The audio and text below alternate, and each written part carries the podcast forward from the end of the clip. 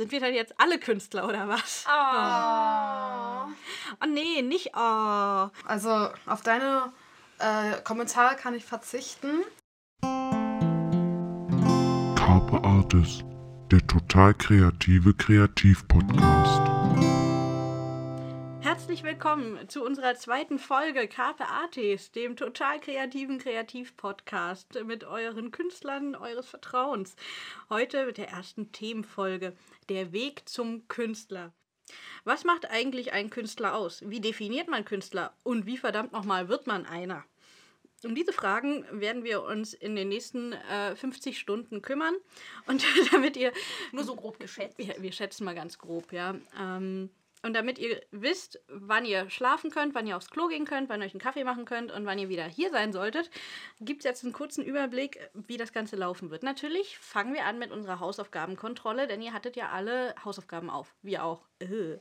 Ähm, danach wird es weitergehen mit der Frage, die uns alle umtreibt, wie definiert man Künstler? Da gibt es ja verschiedene offizielle Definitionen und dann gibt es das, was wir daraus machen. Und damit werden wir uns zuerst beschäftigen und haben uns dazu tolle pädagogische, ähm, tiefgründige Maßnahmen einfallen lassen, um das Ganze unterhaltsamer zu gestalten. Und dann haben wir einen sehr, ich sag mal, meinungsintensiven mittleren Teil für euch geplant, in dem es darum geht, ob man eigentlich studiert haben muss, um Künstler zu werden oder was es sonst noch für Wege gibt, um am Ende ja aus seiner Kreativität mehr zu machen. Und im dritten Bereich helfen wir euch dann hoffentlich dabei, falls ihr vor dieser Entscheidung steht, was sind denn Wege, die ihr gehen müsst? Wie meldet man sich an? Wie wird man denn ganz offiziell bei, beim Finanzamt und bei anderen Ämtern ein Künstler? Und wer kann einem dabei helfen? Also, wie ihr merkt, wir haben lauter Informationen, wir haben lauter Diskussionen und damit euch das nicht erschlägt, haben wir zwischendurch eine nette kleine Rubrik, ähm, die wir Fun Break nennen und äh, das wird in, in, jeder Themenfolge geben und es wird in jeder Themenfolge mal was anderes Lustiges sein und äh, diesmal haben wir ein kleines Spiel vor, das wir machen und äh, das euch hoffentlich auch ein bisschen inspiriert bei all den Fakten heute. Und wisst ihr was? Was soll ich sagen? Wir sind heute ein bisschen ähm, gehandicapt, weil Fina nämlich krank ist und ihre Stimme schonen muss. Deswegen mhm. laber ich auch hier so viel, um ihr einfach den Stress abzunehmen. Also seht es ihr nach. Ja, um meine Stimme zu schonen, ähm, würde ich dich bitten, ähm, Schnuffel, dass du vielleicht der Verstärker meiner Stimme bist. Du kannst ja einfach mal lauter zu den Hörern daraus, draußen reden. Ja, das ist kein Ding. Mach ich, wa? Dankeschön, Schnuffel. Also zuallererst möchte ich sagen, dass ich froh bin, trotz Kranksein, dass ich hier sein kann. Ich freue mich schon mega auf die Folge. Also sie sagt gerade, sie will lieber ins Bett gehen und findet es echt total ätzend, dass er jetzt hier sein muss und diese Scheiße wieder aufnehmen. Wir haben auch richtig coole Interviews führen können und ein paar Einschnitte von anderen Leuten, die wir befragt haben. Darauf freue ich mich auch schon sehr. Mm, ja, sie freut sich immer noch, dass dann bald diese ganze Scheiße los ist und gemacht hat sie die Interviews. Oh nee, das war Mary. Ja, aber Fina musste ja auch ihre Stimme schon, verdammt. Leute, ich habe ihr das Interview besorgt, okay? Wir haben hier eine klare Arbeitenteilung und eine Gewaltenteilung. Und Schnuffel, du stehst übrigens am Ende der Hackordnung. Ich hab euch auch lieb. Schnuffel, weißt du was? Ich mach's doch lieber alleine. Also auf deine äh, Kommentare kann ich verzichten.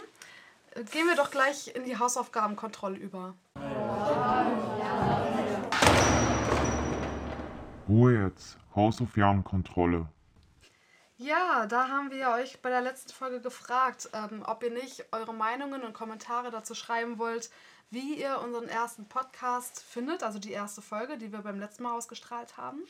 Und es haben einige von euch ähm, mitgemacht, zum Beispiel auch Minimi Art. Sie meinte, der Podcast sei sehr motivierend und inspirierend und sie hat sich sogar ein Motivationsbild erstellt für ihren Tablet-Hintergrund.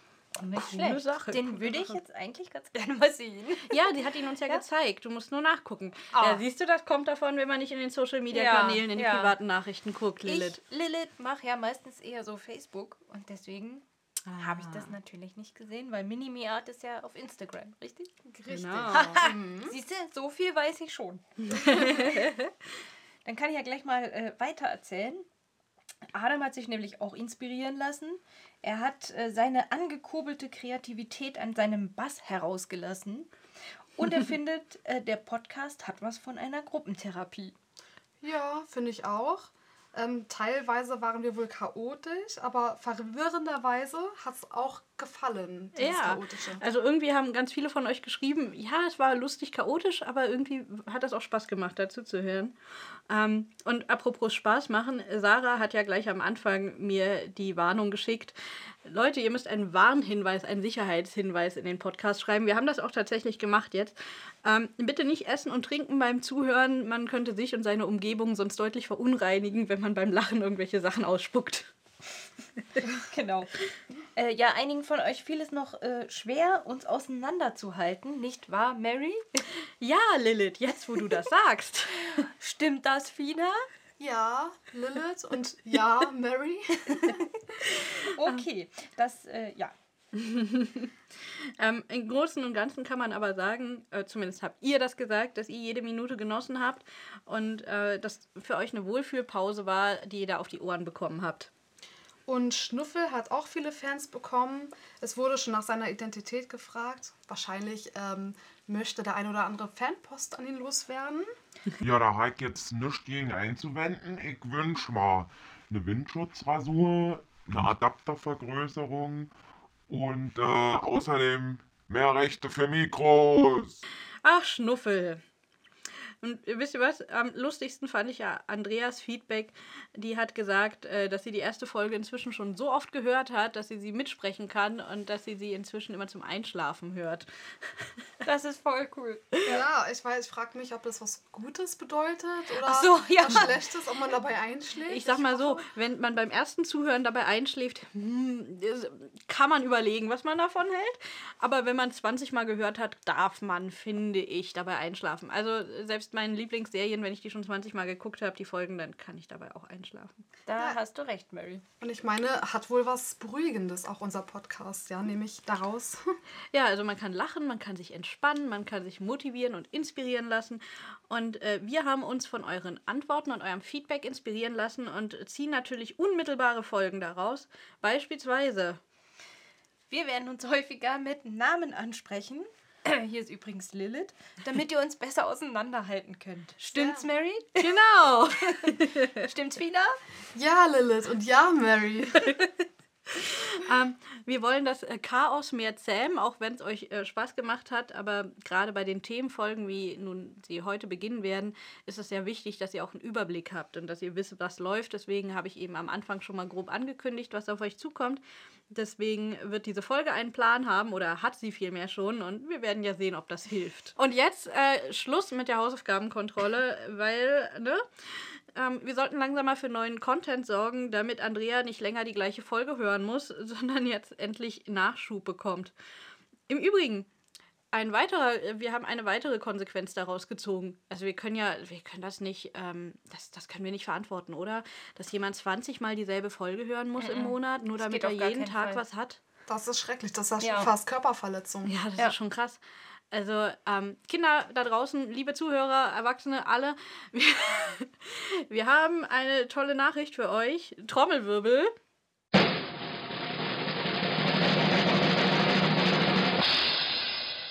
Wir haben eine neue, weitere Rubrik, eine Sendungsrubrik und die heißt Carpe Talk.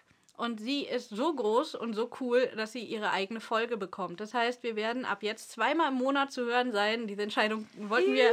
Wuhu! Diese Entscheidung wollten wir eigentlich ähm, auf, ich weiß nicht, in den Sommer oder so legen, wenn wir mal gesehen haben, wie es so läuft.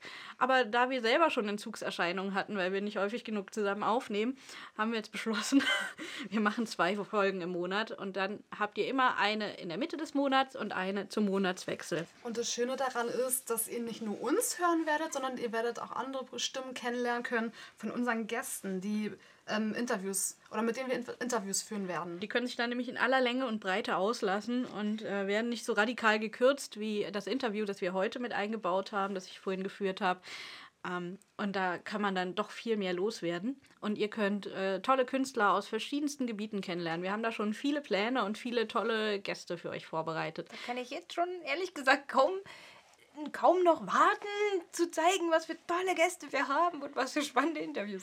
Ja, die, ja, die lustige Situation ist ja, dass Lilith und ich ähm, schon in der vergangenen Woche unseren ersten Gast interviewt haben und wir jetzt eine seltsame Zeitdimension hier haben, weil wir jetzt die Folge aufnehmen, die ihr hört, bevor ihr die Folge hört, die wir schon aufgenommen haben. Das heißt, wir wissen in diesem Moment gerade mehr als ihr, aber wenn ihr das hört, wisst ihr auch schon wieder mehr als wir. Ist das nicht verwirrend? Wie Ja. gefällt das? Übrigens, äh, grundsätzlich ein, ein kleines ähm, Feedback bzw. eine eigene Erkenntnis in unserer Sache. Nämlich, wir werden den Rubriken, die es so in unserem Podcast geben wird und auch dem Podcast selbst immer Hashtags verleihen und die Hashtags auch überall in den Social Media Kanälen dann posten, immer passend zur Folge, zur Ausstrahlung.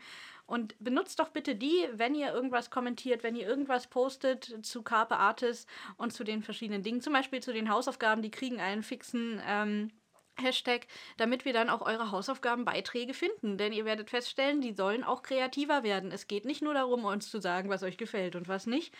So einfach bleibt das nicht. Nein, nein, nein. und, ach Mensch, Lil, Fina, wie fandet ihr es denn? Wie, war, wie ist euer Feedback denn zu der ersten Folge gewesen? Grandios natürlich. Aber Also ich muss ja sagen, wenn ich mal mich einschalten darf, ich bin schon ein bisschen stolz auf euch, auch wenn ich mir selbst am geilsten fand. Oh, Schnuffel. Ah, das ist ja süß. Ach, Ja. nett. Also wenn das von Schnuffel kommt, ja, das ist ja wirklich richtig nettes Feedback. ja, Ja, also ja. ich fand dafür, dass wir zum ersten Mal überhaupt einen Podcast gemacht haben und zum ersten Mal eine Folge aufgenommen haben, fand ich uns auch super. da finde ich, kann man auch über den, das Chaotische hinwegsehen.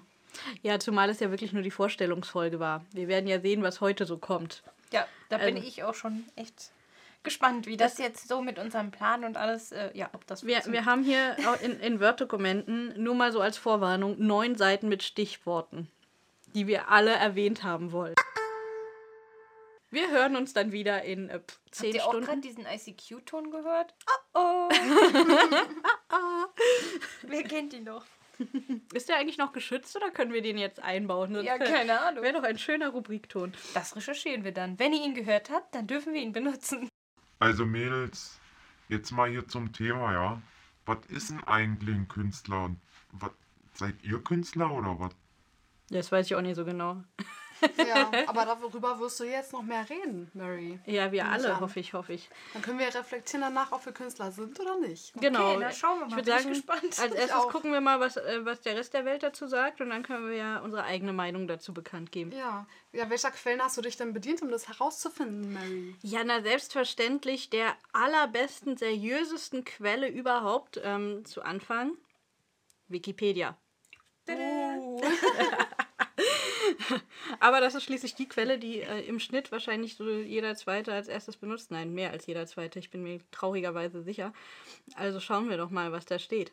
Als Künstler und Künstlerin werden heute die in der bildenden Kunst, der angewandten Kunst, der darstellenden Kunst sowie der Literatur und der Musik kreativ tätigen Menschen bezeichnet, die als Arbeiten bezeichnete Erzeugnisse künstlerischen Schaffens hervorbringen. Aha. Ist ja kreativ, die Aussage. Im Kontext der deutschen Geistesgeschichte ist dagegen das Künstlertum nicht nur ein Beruf, sondern eine menschliche Daseinsform. Für Goethe und Schiller war der Künstler der Inbegriff eines gebildeten Menschen. Diese philosophische Auffassung zieht sich als roter Faden von der Klassik über Wilhelm von Humboldt zu Thomas Mann und vielen weiteren. Die allgemein gesellschaftliche Reduzierung des umfassenden Begriffs des Künstlers als kreatives, gebildetes Individuum der Lebenskunst zur alleinigen Berufsbezeichnung fand erst im letzten Jahrhundert statt. Also, äh, da bin ich jetzt ganz bei Schiller und Goethe. Ja, von Goethe stammt übrigens auch der Satz, die Kunst ist eine Vermittlerin des Unaussprechlichen. Lassen wir mal so stehen. ähm, ich habe auch noch andere großartige Quellen, die total zu Goethe passen. Äh, befragt, nämlich die großen allwissenden Suchmaschinen, ähm, die da, ja ja und ähm, die die Suchmaschine mit G, die meint, zum einen ist ein Künstler eine Person, die berufsmäßig Kunstwerke hervorbringt und darstellt oder aufführend interpretiert. Im Sinne von, er ist ein großer, begabter Künstler. Lustigerweise hat Google als Beispiel noch eigenwilliger Künstler. Sind doch nicht eigenwillig, also bitte. Also ja. echt. Und äh, im anderen Sinne, dass ein Künstler eine Person ist, die auf einem bestimmten Gebiet eine besondere Fähigkeit besitzt. Also wie zum Beispiel ein Künstler der Improvisation oder ein Künstler äh, der Podcast-Kreierung. Man weiß es nicht. Also das können dann auch Künstler sein, die wir vielleicht im weitesten Sinne gar nicht so als Künstler sehen. Ja, jetzt hast du ja schon diese wunderbaren Quellen zitiert. Hast du denn auch glaubwürdigere Quellen rangezogen? Also ich kann noch mit Paragraph 2 des ähm, Künstlersozialversicherungsgesetzes dienen. Da wird nämlich auf selbstständige Künstler und Publizisten eingegangen. Da heißt es, Künstler im Sinne dieses Gesetzes ist, wer Musik, darstellende oder bildende Kunst schafft, ausübt oder lehrt. Publizist im Sinne dieses Gesetzes ist, wer als Schriftsteller, Journalist oder in anderer Weise publizistisch tätig ist oder Publizistik lehrt.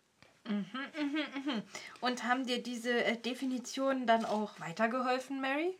Naja, aber immerhin, ich finde es interessant, ähm, mir war so nicht bewusst, dass auch wer diese Bereiche lehrt, ein, ähm, als Künstler gilt, ein Künstler ist. Oder auch, ja, alles, was in irgendeiner Form publizistisch äh, funktioniert. Also ich meine, Autor, Praktisch. klar, Journalist, ja, schon, klar, ist auf jeden Fall kreativ. und ein Ku- Kunstwerk und ein Handwerk. Aber ähm, ich sag mal so, Lektoren, ehrlich jetzt, Lil, Was? Doch, doch, doch, wir sind sehr kreativ. Ich habe nur gerade überlegt, dass wenn ich jetzt äh, ähm, ein lehre, wie man einen Bestseller schreibt, werde ich dann jetzt auch Bestsellerautor? Das ist eine interessante Frage. Lasst uns einen Ratgeber für Bestsellerbücher schreiben und auf diese Weise Bestsellerautoren werden. Tada! Darf ich mitmachen? Nur einfach so? Ja, ist ja nicht so wild, ne? Also offenbar, also, ich meine, es, es kommen ja jetzt lauter Experten aus dem Boden. Man, das, Ja, das, das ist ja, es- also alleine, wenn man sich so äh, Nachrichten und sowas anguckt, Reportagen zu Brennpunkten, wenn irgendwas ist, ja, überall Experten. Das sind ähm, Experten für alles. Und man fragt sich immer, wo haben die das eigentlich gemacht? Ja? Haben die sich äh, ihr Expertendiplom am Automaten runtergezogen? Oder?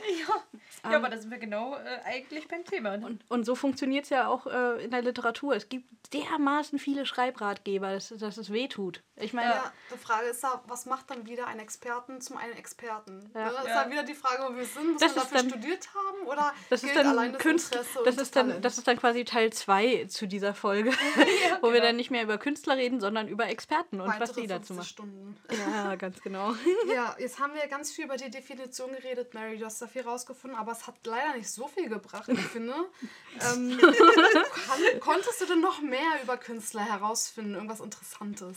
Ja, ob das interessant ist. Also, ich habe herausgefunden, dass der Begriff des Künstlers zumindest kein geschützter Begriff ist, dass man sich also grundsätzlich so nennen kann und das an einem selber liegt. Wenn man jetzt natürlich sich öffentlich als freischaffender Künstler bezeichnet, dann ist es schon eine Form von einer Berufsbezeichnung, äh, wo ja schon, ich glaube, das Finanzamt da neugierig ist und wissen möchte, aha, das klingt ja so, als würden sie damit Geld machen. Das wollen wir aber gerne mal genauer wissen. Da hätten wir auch gern ein bisschen was von, sagen die dann sicherlich. Ganz genau. Aber dazu kommen wir später in der Sendung. Jetzt geht es ja erstmal nur um äh, das Künstlersein oder ob man denn einer ist. Und da muss ich sagen, das, was ich wesentlich unterhaltsamer fand, als diese drögen, komischen Pseudodefinitionen von Mr. G. Punkt und Miss- äh, Mr. W. Punkt, ähm, waren die Forendiskussionen, die ich so gefunden habe. Es war total lustig in alten Blogbeiträgen waren so äh, total verrückte Kommentardiskussionen am Laufen und dann, ah, am Laufen ist auch eine schöne Formulierung. Ja, vor allem, wenn Ich man hasse sie. Ähm, überlegt, wie lange es her ist, ne? Ja, ähm, das, das Lustige ist, dass diese ganzen Beiträge, die ich gefunden habe, in Foren wie auch in Blogbeiträgen, äh, tatsächlich zehn Jahre plus her sind. Also die Frage ist ja, ist das Internet jetzt eingepennt? Also ist das ein Thema, was eigentlich gar keinen mehr interessiert und ihr schaltet jetzt alle gelangweilt weg? Oder hat sich einfach die Internetlandschaft verändert und ihr labert jetzt nur noch in Facebook-Gruppen über sowas oder in WhatsApp-Chats? Interessante Frage. Ne? Von daher, ist, vor allem hat sich die Meinung von damals zu heute geändert oder redet ihr nur woanders darüber? Ja, ich finde ja auch heute kann man ja viel einfacher Künstler werden als damals. Man braucht ja teilweise einfach nur noch ein Handy und einen YouTube-Account. Ja, ist äh, beim Autorendasein auch nicht viel anders. Äh, da kann jeder ein Veröffentlicher, veröffentlichter Autor werden, wenn man dann überhaupt sprechen kann. äh, dank den Möglichkeiten des Self-Publishing zum Beispiel. Ja, aber wer sagt dann eigentlich, dass wir Künstler sind? Meine Follower oder am besten noch die, die mir nicht folgen und mir damit sagen, dass sie das, was ich mache, eigentlich doof finden? Hm, ich selbst, wenn ich beschließe, mit meinen Werken an die Öffentlichkeit zu gehen? Oder ich selbst, ähm, auch wenn niemals jemand eine Zeile lesen oder eine Strophe von mir hören wird.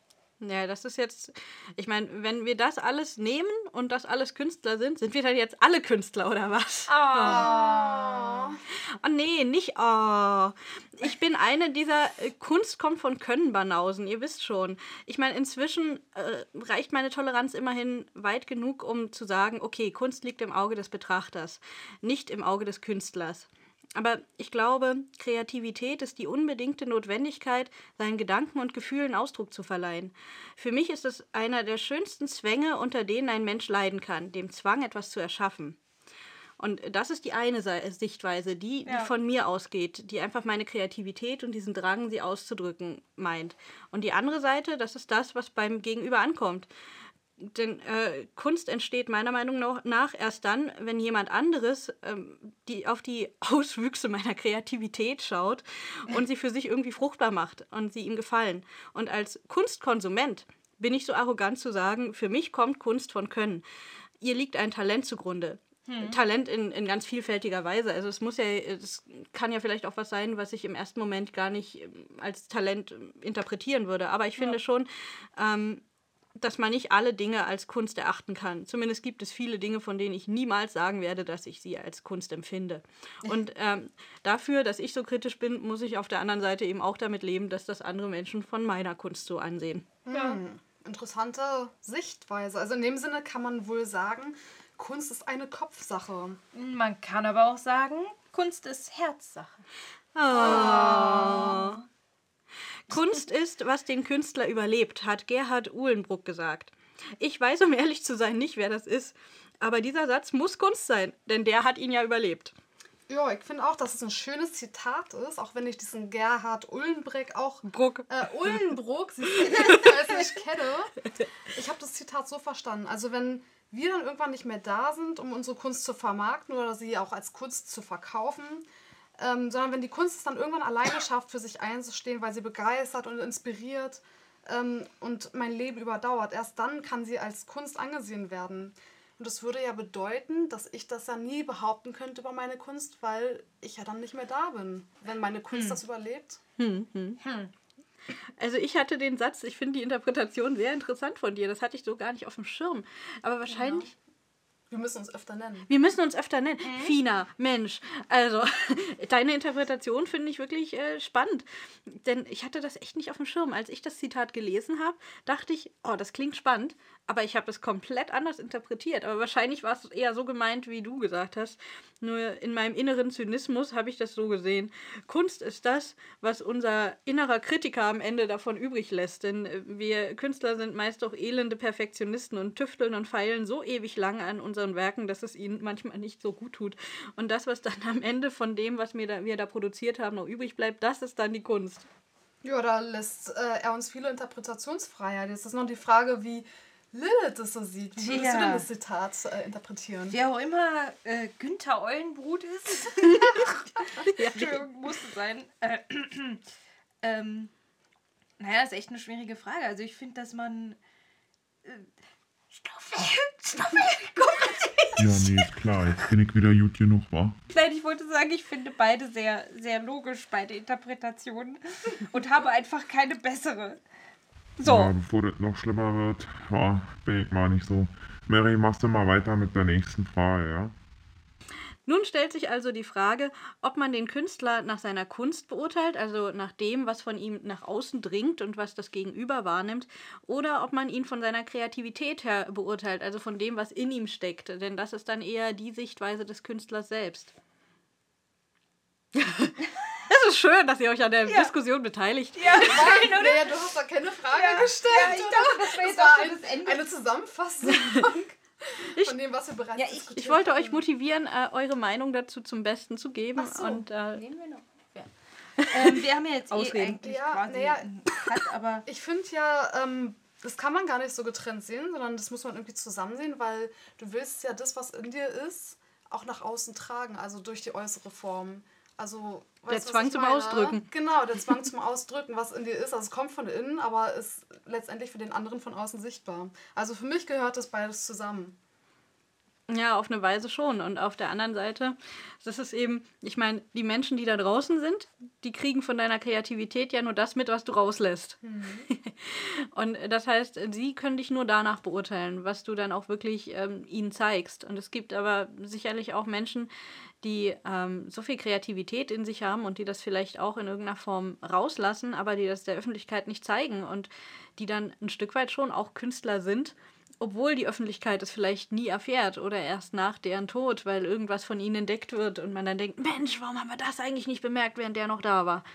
Ja, das ist schade. Da kann ich eigentlich nur diesen Appell an unsere Hörer äh, zuwerfen, dass ihr das bitte nicht so macht und Ja. uns einfach auch eure Kunst zeigt oder der Welt, damit wir das nicht irgendwann haben, dass wir Ja. bereuen, am Ende nicht eure Kunst gesehen zu haben. Oder euch töten müssen, um euch verrückt zu machen. Nein, okay.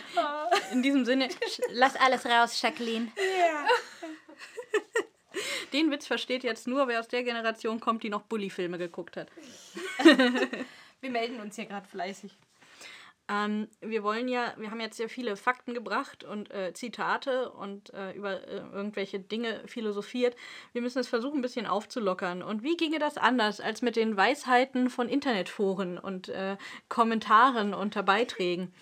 Es geht ja natürlich um das Thema, äh, wer darf sich eigentlich Künstler nennen? Und wir haben deswegen mal gefragt, wer sich im Internet so Künstler nennt und haben da gegoogelt. Und die Resultate dessen haben wir in ein Internetdrehbuch gepackt, in dem wir nämlich die Texte einfach in eine andere Reihenfolge gebracht haben, also ganz viele Forenbeiträge gemischt haben. Aber letztlich ist der Content dann der gleiche. Und ähm, wir tragen euch das jetzt einfach mal vor, wie in einem, naja, Impro-Theater trifft es ja nicht ganz. Meine werten Mo- Mitmoderatorinnen haben korrekterweise angemerkt, äh, von Improvisation kann ja nicht die Rede sein. Ja, wir lesen ja nur vor. Aber Impro-Theater klang so schön. Aber wir können ja improvisiert unsere Stimmen verstellen, je nach Beitrag. Ja, Genau. Das ist gut. Je nachdem, äh, was wir dem beimessen, was wir von dem Kommentar halten, werden wir ihn dementsprechend etwas äh, akustisch anpassen. Also viel Spaß und willkommen in der Extreme Stage. Extreme Stage, Drehbuch Internet. Das sind jetzt nicht unsere Meinungen, aber wer weiß, vielleicht sind sie es ja doch. Es sind existierende. Das sind existierende. Es gibt bildende Künstler, es gibt freie Künstler, es gibt freischaffende Künstler, es gibt Künstler. Ein Studium der Kunst ist sicherlich eine interessante Erfahrung, aber der Abschluss mit Diplom oder ähnliches ist nicht notwendig, um ein Künstler zu werden. Der Charakter des Künstlers ernährt oder verzerrt sein Talent. Es gibt Künstler, die ganz ordentlich an einer Hochschule der Künste bei honorigen Professoren studiert haben. Manchmal haben die Künstler einen Abschluss und manchmal haben diese Künstler keinen Abschluss geschafft und sind doch Künstler, mit oder ohne Magister. Künstler wird man aus Verzweiflung. Mensch, da hast du ja was losgetreten mit der Frage. Will man Spaß, Anerkennung, Ruhm? Oder muss man schlicht Geld damit verdienen, um davon zu leben? So manch einer stellt sein wahres Können unter den Scheffel, schreibt poetisch über sein Nichtkönnen und programmiert man nebenbei ein bisschen in Flash. Ein anderer schafft kreativ als Künstler für andere und verkennt dabei sein eigenes Ego. Der Künstler hat nicht dafür zu sorgen, dass sein Werk Anerkennung findet, sondern dafür, dass es sie verdient. Also ich habe von einem Tag zum anderen beschlossen, mich Künstler zu nennen. Und wie ist das mit euch? Ich glaube, man ist nicht Künstler, nur weil man sich Künstler nennt. Also für meine Fangemeinde bin ich Künstler. Und für mich selbst nehme ich in Anspruch, kreativ zu sein.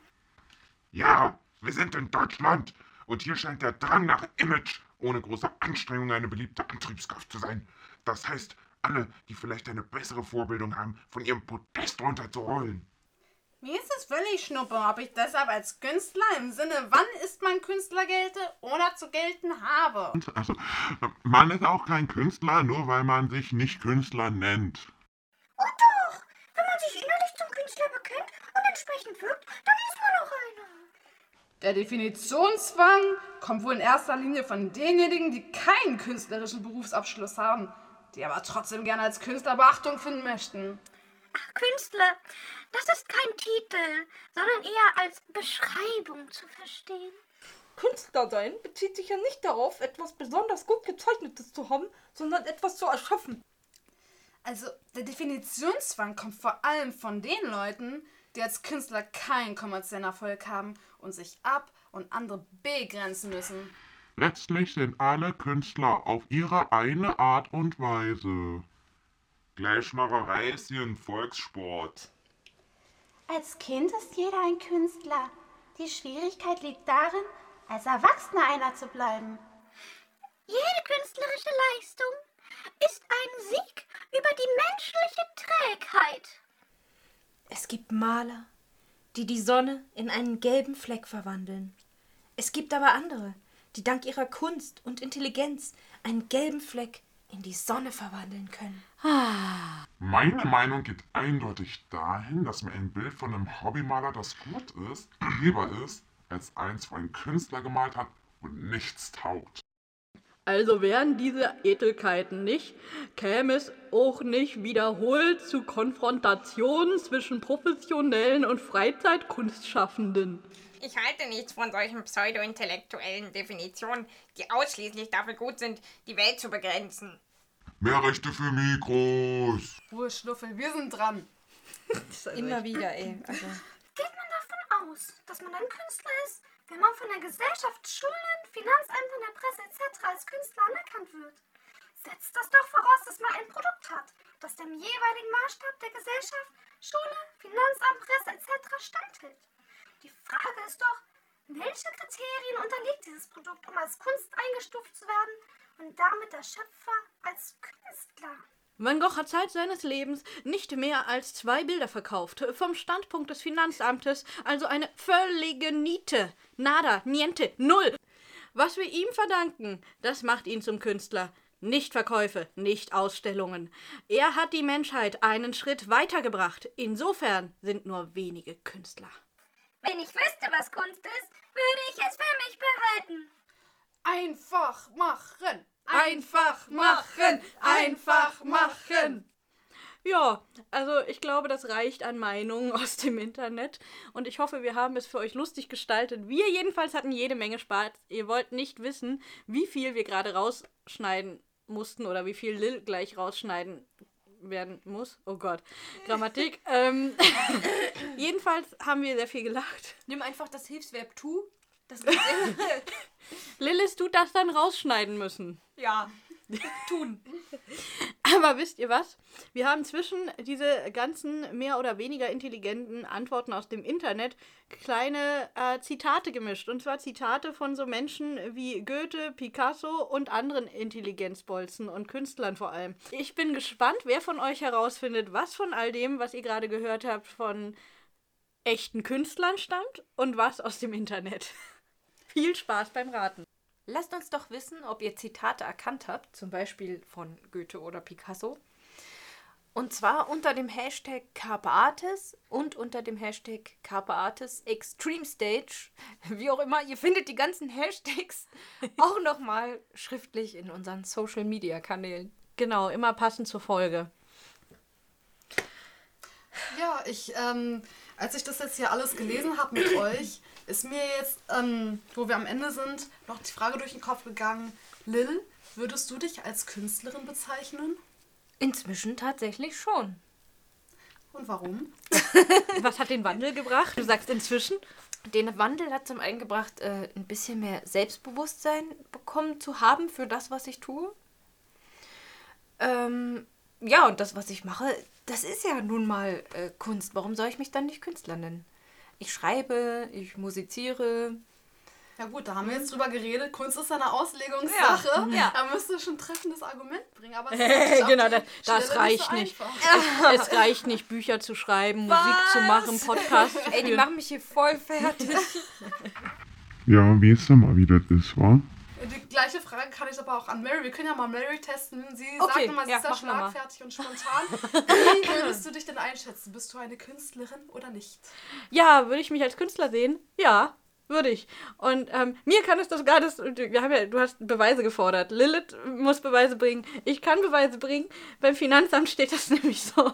Und ich habe eine Umsatzsteuer-Identifikationsnummer für mein Unternehmen als freischaffende Künstlerin, als Colors of Kronos. Also bin ich sogar in der Öffentlichkeit Künstler. Ja, ist ja super. Ich bin aber auch Künstlerin. Ich stehe im Finanzamt auch unter freischaffende Künstlerin. Yay. Auch mit meinem kleinen Unternehmen. Yay. Ich habe auch ein kleines Unternehmen. Bald wieder. Wieder. Also, Bald wieder. ich, ich bringe, ich, ich reiche die Beweise nach. Die musst du dann auch beim Finanzamt machen. Ja, genau. Die, wir, wir führen hier Akte darüber und Buch ganz genau. Also mit anderen Worten, wir können zumindest uns, uns behaupten, nach außen kann man sagen, ja, es gibt zumindest Personen da draußen und Ämter und Behörden, die davon ausgehen, dass wir Künstler sind.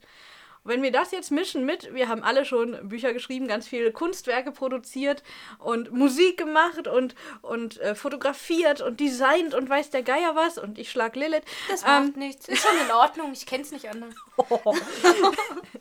ähm, ich würde sagen, in dem Sinne sind wir in beiden Definitionsfällen Künstler. Ja, ob es nun den anderen gefällt, ne, ist ja immer noch Ansichtssache, aber da ist dann bei Interpretationsfreiheit auch erlaubt. Das Gerade ist ja deren Kunst. Problem. Sonst hätten wir ja Genau. auch mit Carpe Artis keinen Job mehr zu diskutieren jedes Mal. Ja. Das ist auch immer ganz spannend. Ähm, nee, cool. Ja, wir sind Künstler und wir würden uns natürlich auch freuen, ob ihr euch genauso seht. Sagt uns doch auch mal eure Genau. Meinung zu euch. Genau, wer ist Künstler von euch? Und äh, wer ist das wegen äh, einer beruflichen Karriere als Künstler und wer ist das, obwohl er eben nicht daraus einen Beruf gemacht hat, aber der vielleicht denkt, ja und, ich bin trotzdem kreativ, ich erschaffe Kunst und deswegen darf ich mich trotzdem Künstler nennen. Wir sind gespannt auf eure Meinung. So, jetzt aber mal weiter im Text hier. Thema Teil 2. Wie wird man nun Künstler? Ja, gute Frage, ne? Alle Wege führen zur Kunst, aber welche führen auch zum Erfolg? Äh, Fina, sag mal, wie war das denn bei dir?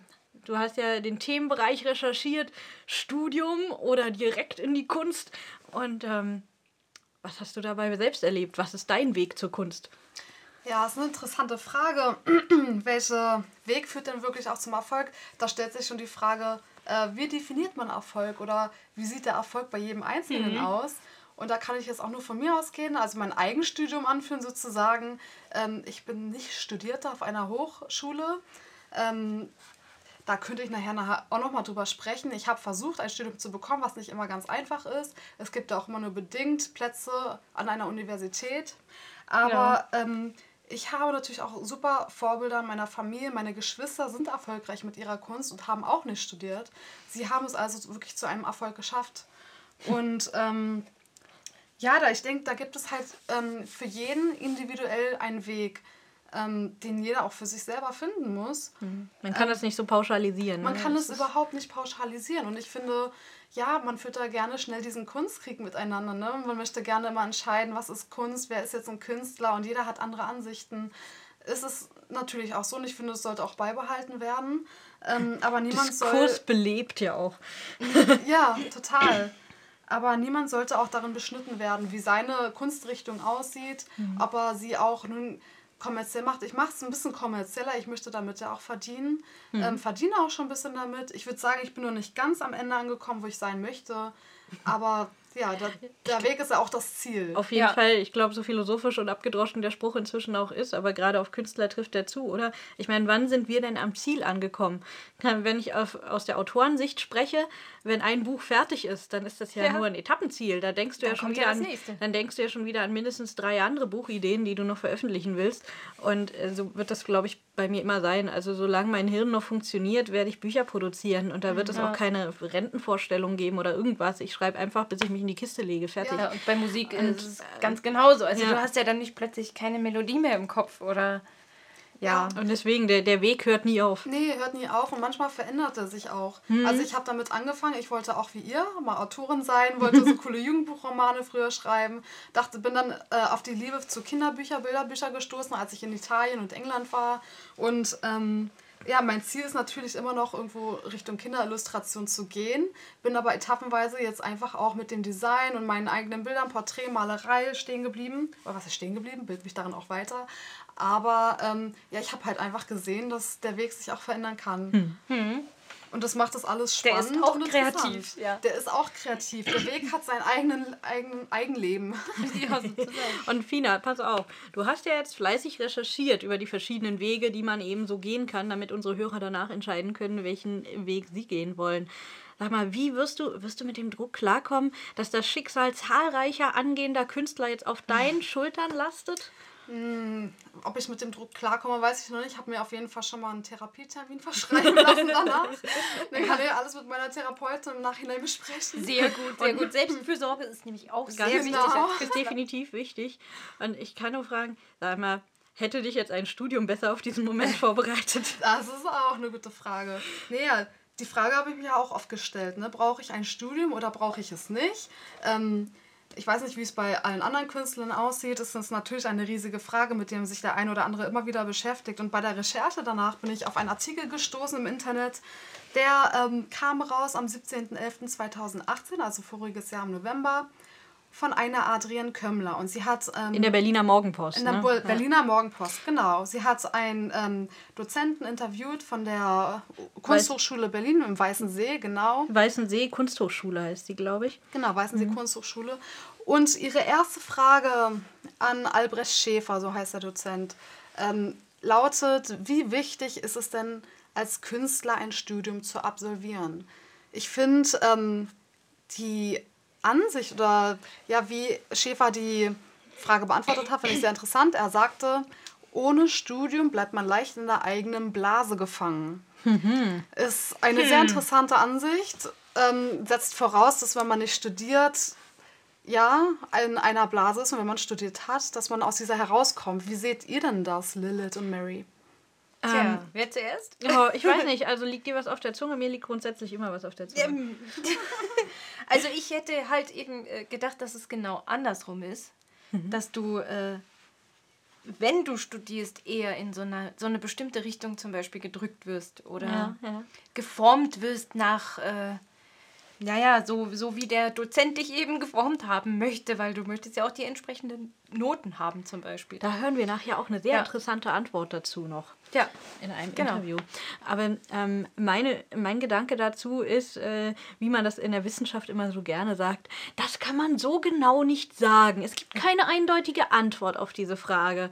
Äh, Ja. ähm, denn für mich ist es so, der Fall ist, ähm, also ich glaube einfach, es kommt auf den Menschen an und nicht darauf, welchen Weg er geht dafür.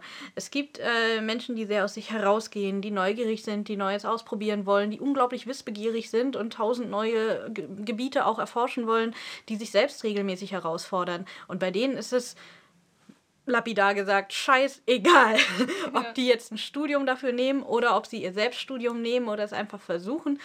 Ähm, ich glaube, wenn jemand ähm, wirklich diese Wissbegier in sich trägt und äh, das mit Kreativität kombiniert, dann will man sich sowieso ausprobieren und dann will man ganz viele neue Wege gehen und dann bleibt man garantiert nicht in einer Blase.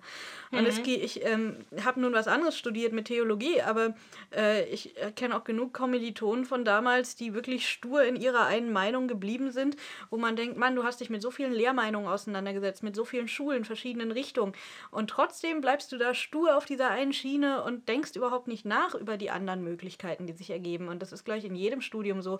Du hast eben die Möglichkeit, du wirst mit wahnsinnig viel Wissen konfrontiert, mit viel Erfahrung konfrontiert und äh, hast vielleicht auch andere Möglichkeiten, ein Netzwerk auszubauen. Es ist einfacher, würde ich sagen. Die Hemmschwelle ist geringer. Es würde, wird vielleicht mehr Menschen gelingen, während des Studiums ihre, ähm, ihren eigenen Tellerrand zu überwinden, gewissermaßen, als wenn man es alleine versucht. Aber die Leute, die so stur sind, dass sie sagen, sie versuchen es alleine und sie bauen sich da was auf, ich glaube, dann ähm, wird auch immer was Neues kommen und dann Ja, werden das sie auch ihre, ihre, wenn man da von einer eigenen Blase reden kann, dann von einer verdammt großen. ja, eine ziemlich große, ja. Finde ich eine interessante Ansicht, Mary. Ähm, ich kann dir da eigentlich auch nur zustimmen. Ich habe ja auch selbst gemerkt, mein Bruder, der sehr erfolgreich ist in der Kunst, hat sich ja auch damals in einem Kunststudium beworben, ähm, wurde nicht aufgenommen. kurz nebenbei äh, Werbeblock ge- reingefragt? Mein Bruder hat, ähm, ist bei Instagram vertreten, auch bei Facebook als Jojo's Art. ähm, ja, hat auch viele äh, Follower dort. Ja, ganz, ganz, ganz bescheiden. Nicht so viel. Ach, Quatsch. Hat er die halbe Million inzwischen? ähm, Jedenfalls, um mal weiter den Punkt zu führen. welcher Punkt? Ähm, Der rote Faden. ähm, jetzt habt ihr mich vor aus dem Konzept gebracht. Moment, wo war ich? Und das mit dem roten Faden. Das mit dem roten Faden.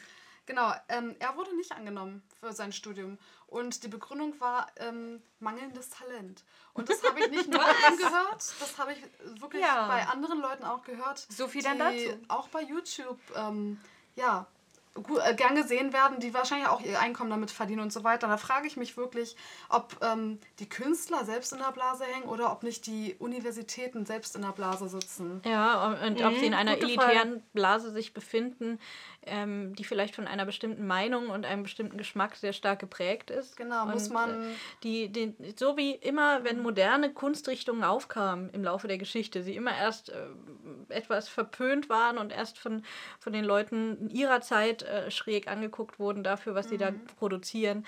Als Picasso plötzlich angefangen hat, nicht äh, klassisch zu malen, soweit ich mich erinnere, war dem so am Anfang, und sondern plötzlich so abstrakt wurde, da wurde das bestimmt auch nicht sofort mit Begeisterung und Talent aufgefasst, sondern erstmal mit, was, was ist denn, läuft denn bei dem Mann schief gerade? Ja.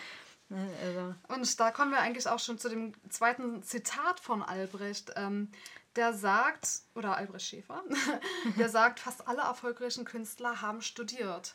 Ähm, gut, da habe ich jetzt nicht so viel Einblick. Ich habe kaum irgendwas gefunden im Internet, was äh, bestätigen kann, dass jetzt alle Künstler studiert haben und welche erfolgreichen Künstler haben nicht studiert. Da gibt es keine wirkliche Auflistung. Ich glaube, an der Stelle stellt sich auch die Frage, ähm, in welche Kunstrichtung wir gerade gucken. Wir haben ja vorhin, Und was diese, erfolgreich ist. Ja, das Genau. auch. Denn als wir vorhin diese tollen Definitionen uns angeguckt haben, ihr wisst schon, die von der unglaublich seriösen Plattform Wikipedia, ähm, da stand, waren so viele Dinge aufgeführt. Ne? Und ähm, natürlich gibt es Berufsbilder, auch in der Kreativbranche, die meiner Meinung nach durchaus eine Ausbildung bedingen. Aber es gibt eben auch Kunstformen, da muss man, finde ich, nicht für studiert haben. Da reicht einfach ein Talent. Ja, also ich glaube nicht, dass ein, ein klassischer Maler studieren muss, um gute Ja. Bilder zu malen. Er muss studieren, um die anderen klassischen Meister zu kennen. Vielleicht. Vielleicht reicht ihm aber auch dafür ein Buch. Oder, Oder eine YouTube. Google, oder eine Google-Suche, ja. ähm, aber das ist einfach, es gibt verschiedene Arten der Kreativität und ich denke, bei manchen ist es eben gut, wirklich was drumrum zu können. Vor allem, wenn man dann vielleicht auch eine Festanstellung irgendwo will, äh, als Designer oder sowas. Aber auf, dem anderen, auf der anderen Seite, als klassischer Künstler der malenden Kultur beispielsweise, denke ich, da muss das nicht unbedingt sein. Also ich kann mir nicht vorstellen, dass das groß was ändert. Ja. Gerade wenn man kreativ ist, ist man doch eigentlich auch ein guter Autodidakt, würde ich sagen, weil man ja kreative Wege für sich selbst eben findet, wie man sich Sachen beibringen kann. Ja, da hast du jetzt eigentlich schon den nächsten Punkt angesprochen, ähm, wo Schäfer meint, ähm, um in ein Kunststudium zu kommen, was auch wichtige Voraussetzung ist, ist ein soziales Netzwerk und Selbstorganisation sind das A und O. Und da stellt sich nur bei mir natürlich die Frage, ähm, Nicht nur Die wir alle Studium. auf der Zunge Genau. gerade haben, bestimmt. ja, muss man dafür dann auch, muss man dann auch studieren, wenn man dann selbst sich schon organisieren kann, wenn man das schon alles drauf hat und ein Ja. so- soziales Netzwerk hat. Ja. Ähm, ist das Studium dann überhaupt noch wichtig? Ich meine, das sind ja. wirklich Begriffe, die man wirklich in die Selbstständigkeit mitnimmt. Eben. Die einen Ja, wenn, wenn wir das jetzt mal so Denke ich zusammenfassen, wir wissen alle, wenn man sich an einer Kunsthochschule bewer bewirbt, bewerben möchte, dann macht man eine Mappe. Da stellt man eine Mappe zusammen mit seinen besten Werken, die am besten aus, die Vielfältigkeit und die Kreativität ausdrücken und das Talent. Das heißt, äh, man wird ja danach ausgesucht, ob die Kunsthochschule da das Potenzial sieht, daraus mehr machen zu können. Im Grunde muss man schon alles können, wenn man da hingeht. Dann sagt er jetzt, wir brauchen auch schon vorher das soziale Netzwerk und vorher die Fähigkeit der Selbstorganisation. Also sind auch das Punkte, die man nicht dort lernt und nicht äh, vornehmlich dort bekommt, nämlich ein Netzwerk. Das wär, war ursprünglich ausschlaggebend für mich der Gedanke, als ich überlegt habe, ob ich äh, auch ein kreatives Stu- Studium mache, dass ich dachte, ja, man bekommt eben gleich, ich mag, sag mal, ein paar Türen geöffnet, ja, und muss sie nicht selber schwer mit Dietrich öffnen, sondern kriegt die aufgeschlossen. ähm, aber scheinbar soll man das ja auch mitbringen, laut ihm. Ja, man soll so einiges mitbringen schon. Manchmal frage ich mich, ob man nicht schon als fertiger Künstler an der Uni klopfen soll oder ob man dann wirklich noch eine Ausbildung bekommt im Nachhinein. Ja, da Ähm, sagst du was Wahres. Ja, Ähm, Da fällt mir so eine Anekdote ein zu äh, Otto Walkes. Kennt ihr den? Otti, der die Ottifanten gemacht hat und Na so, klar. den, äh, den äh, Comedi Comedian. Ja, wir sind Und- schon so alt, deswegen. Also für alle, die ihn nicht kennen. Ähm, okay, das war verdammt schlecht, aber ich kann das nicht so gut wie er.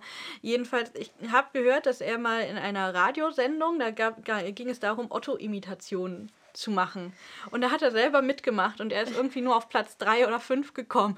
Dabei ist er Otto gewesen. Und das erinnert mich so daran, wenn man so als fertiger äh, Künstler sich eigentlich nochmal versucht zu beweisen und dann, ähm, ja, Klappt nicht unbedingt. Schon Ja, im Prinzip In dem Fall. So. schon Und im Prinzip fertig sein soll und Ja. äh, Und wenn man natürlich dann so eine Standardabsage bekommt, man, es mangelt am Talent, dann darf man sich dann auch nicht unterkriegen lassen. Ne? Nicht immer hört dann der Weg Ja. gleich für jemanden auf, sondern gerade dann kann es auch manchmal der Schub sein, zu sagen, okay, davon lasse ich mir jetzt nicht viel sagen, ich mache jetzt weiter und gehe trotzdem meinen Jetzt Weg. erst Genau. recht. Lasst Jetzt euch erst nicht die recht. Butter vom Brot nehmen. Genau, weil wer was zu sagen hat, der wird auch draußen ankommen.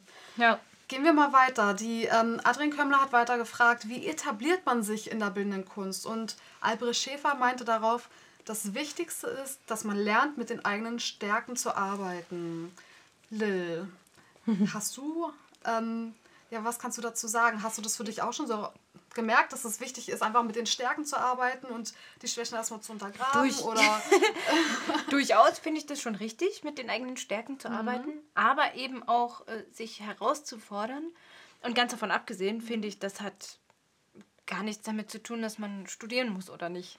Das finde ich jetzt an dem Ja, Punkt ist- eigentlich gerade ganz das, wichtig. Das ist also- genauso mit dem sozialen Netzwerk und der Selbstorganisation. Ja. ne? Das sind grundlegende Pfeiler auch der Selbstständigkeit. Dass Ja. man, äh, Oder auch des Lebens, mit eigenen Stärken zu arbeiten. Also das ja, dass man für sich selber herausfindet, ähm, das kann ich wirklich leisten und was Ja. anderes geht zu weit.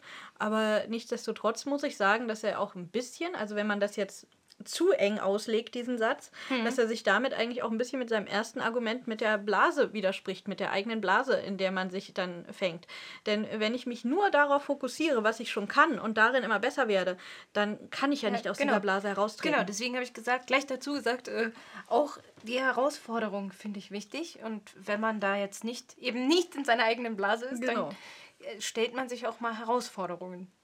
ja, Und vielleicht anderen, ja, baut noch seine Kreativität, baut noch seine kreativen Tätigkeiten aus oder probiert mal was Neues. Und, Ja, es ist natürlich, Ja. wir haben ja im letzten Podcast in der Folge auch schon drüber geredet, manchmal ist es ja eine Herausforderung, wenn man gerade Auftragsarbeiten annimmt. Oh Und ja. die können ja auch Herausforderungen für einen sein. Und nicht immer wissen die Kunden über die eigenen Stärken Bescheid. Mhm. Und so oft steht man dann vor irgendwelchen Dingen, die man vorher noch nie ausprobiert hat und lernt dann mehr über sich kennen. Das ist ja eigentlich das auch, was man im Studium dann macht. Ne? Man lernt viele verschiedene Stilrichtungen kennen, Künstler und so weiter, Epochen.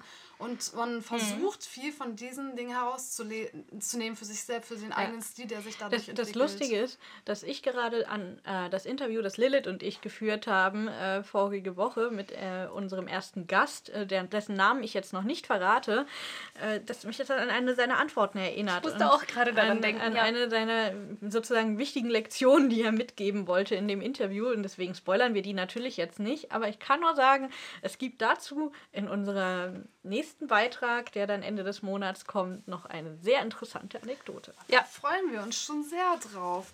Kommen wir aber mal zur nächsten Frage Ja. des Interviews. Welche Eigenschaften sind für den Beruf des Künstlers wichtig? Und Schäfer hat geantwortet, Präsenz und Kontaktfreudigkeit sind extrem hilfreich. Wenn die eigene Arbeit aber keine Substanz hat, helfen auch Kontakte nicht. Spiegelt sich so ein bisschen in einen seiner vorigen Kom Kommentare wieder. Ne? Also viel, wieder viele Säulen, die man auch in der Selbstständigkeit findet. Ja, man hat es wieder, die, das Netzwerk, ne, Kontaktfreudigkeit ist gleichzusetzen mit einem Netzwerk, das man sich aufbaut. Und natürlich äh, nutzt das alles nichts, wenn nicht die Qualität dahinter steckt. Also Klar. wer nur ein Schaumschläger ist und nicht äh, zu Potte kommt, dann nützt Ja. nicht das Da Selbstverkaufen hat er recht. nichts. Aber das hat auch wieder für mich jetzt nichts direkt mit dem Studium zu tun. Korrekt. Das muss ich ja eben auch Das, so. das äh, sind können. alles Sätze, die meiner Meinung nach einfach dafür stehen, wie man überhaupt mit seiner Kunst Erfolg hat, aber Genau. ohne jeglichen Kontakt dazu, was ein Studium dazu beiträgt.